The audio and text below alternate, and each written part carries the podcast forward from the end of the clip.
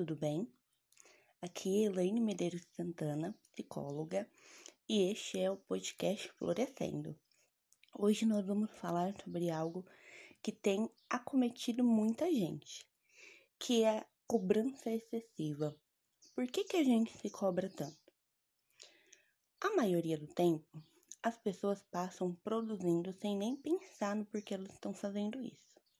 Por um exemplo, a gente acorda, pega o celular e aí já começa a ver um monte de notícias, ou responder um monte de mensagem, ou verificar quantas pessoas curtiram as nossas publicações, ou até mesmo visualizaram alguma coisa relacionada a nós.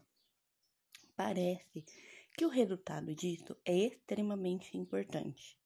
E quando esse resultado não chega, a gente já fica se sentindo desanimado. Ou seja, a gente já acorda, levanta da cama naquele estado de humor, de desânimo. Eu sei que não dá para generalizar. Nem todo mundo é assim e nem todo mundo leva a vida desse jeito. Mas eu tenho visto por meus pacientes que muitas pessoas acabam agindo dessa forma e que muitas pessoas acabam ficando extremamente ansiosas por vários tipos de resultados diferentes. Ora é porque quer abrir o seu próprio negócio e não está encontrando um jeito de se divulgar.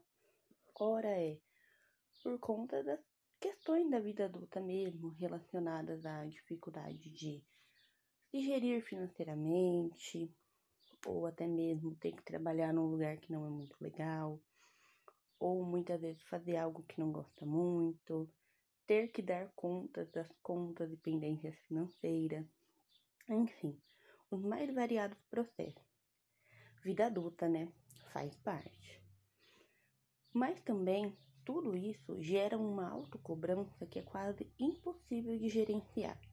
Parece que cada vez mais a gente pega mais coisas para fazer, fica responsável por mais atividades e com a mesma quantidade de tempo, o que fica quase impossível de executar. E aí, quando a gente não consegue executar tudo que a gente tinha para executar durante, sei lá, o dia, a semana, o mês, isso faz com que a gente se sinta mal. Parece que a gente fracassou. E aí, muitas vezes a gente nem para para pensar o que é fracasso. Nem sempre deixar de fazer alguma coisa vai representar uma coisa ruim. Né? Pode ser que deixar de fazer alguma coisa faça bem.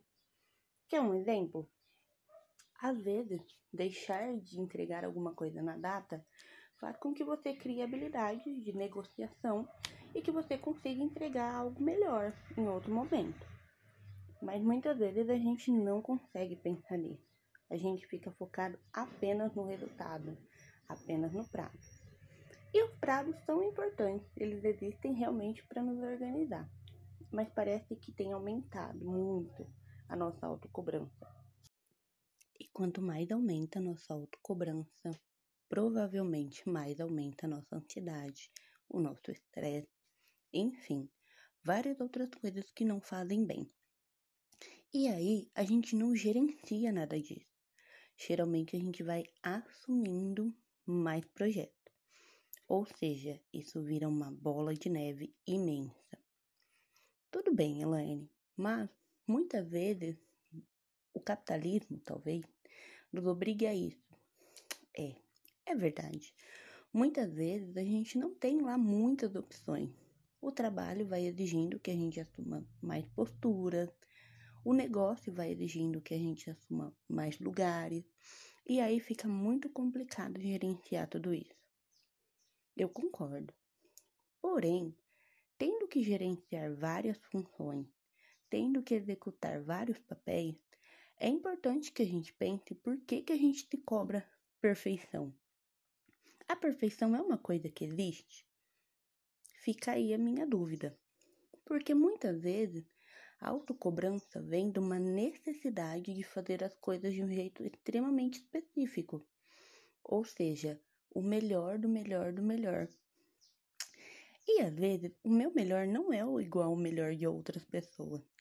Cada um tem um melhor diferente, né? Por um exemplo, muitas vezes você já está fazendo o melhor. mas você não fica satisfeito. Você gostaria de fazer alguma coisa igual o fulano Y. E aí torna as coisas bastante complicadas. Por quê? Sempre falo para os meus pacientes que para a gente comparar algumas coisas, a gente tem que comparar coisas semelhantes. Um exemplo disso é o McDonald's e o Burger King. São lanches bastante semelhantes. Ou seja, você escolhe pela qualidade, pelo seu gosto, pelo preço, pela facilidade, enfim. São características que vão fazer você escolher entre um e outro, porque eles são bastante parecidos. Agora, nós seres humanos somos muito diferentes uns dos outros. Como eu vou me comparar a uma pessoa que não cresceu no mesmo contexto, que não tem as mesmas habilidades, que tem outras qualidades, que desenvolveu outras habilidades, enfim. Fica muito difícil a gente se comparar. Na verdade, é quase impossível, porque os critérios podem ser extremamente diferentes entre si. E aí a gente gera a ideia de eu preciso fazer tal coisa porque tal pessoa consegue. Eu não sei qual é o método que tal pessoa usa de gerenciamento. Eu também não sei o que essa pessoa tem de habilidade para conseguir fazer o que ela faz.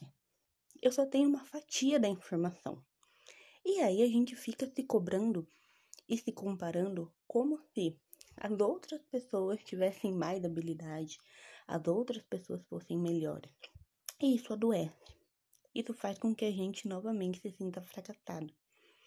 E a gente nem pensa sobre a ideia de fracasso. Nem sempre deixar de fazer alguma coisa ou procurar outra alternativa, desculpem, tem a ver com fracasso. Muitas vezes tem a ver com gerenciamento. Né? Se eu não estou feliz, se não está fazendo sentido, não é um fracasso de desistir. É uma questão de saúde mental. E a gente precisa começar a pensar e falar sobre essas coisas. E aí, onde que a autocobrança entra? A autocobrança entra na questão de exigência. Ou porque eu exijo de mim coisas que eu nem sei se eu posso entregar.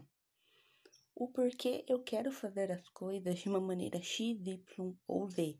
O porquê eu me comparo. Quando a gente para para fazer esses testes de autoconhecimento e entender o porquê eu faço isso, talvez eu passe a ser um pouquinho mais generoso comigo mesmo. Um exemplo disso eu aplico na minha gestão mesmo. É, vamos lá, o Instagram.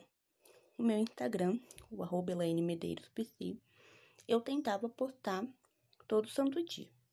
E aí, isso foi ficando muito difícil de fazer. Por quê? Eu tenho um consultório, eu atendo pessoas todos os dias. E essas pessoas são atendidas, eu preciso estudar para os casos delas, eu supervisiono alguns casos, eu preciso ajudar as minhas supervisionandas a estudar, escolher materiais para enviar, preencher meus prontuários, enfim. Eu tenho várias outras demandas, que não somente a gestão do meu Instagram. E aí eu ficava pensando, gente, será que assumir mais dessa responsabilidade vai fazer sentido? Ou vai ser uma correria sem fim? No final se tornou sim uma correria sem fim. E isso me gerava muito cansaço, inclusive mental. E aí eu queria fazer qualquer outra coisa, menos ficar com o celular na mão. E eu comecei a repensar se valia a pena ficar nesse nível de estafa, sem nem querer pegar o celular, nem querer chegar perto, por conta de algo que deveria ser apenas um complemento do meu trabalho e não meu trabalho em si. E quando eu repensei em tudo isso, decidi que valeria a pena postar menos, mostrar para pessoas o meu trabalho, mas de uma forma que fosse leve, que fosse tranquila e que fizesse sentido.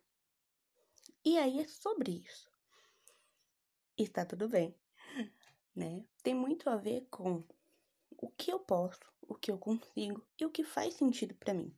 Quando nós paramos para pensar em nós, sem nos comparar com ninguém, a gente começa a repensar se a gente está se cobrando muito e se está fazendo sentido essa cobrança. Enfim, eu queria saber, esse bate-papo fez sentido para você?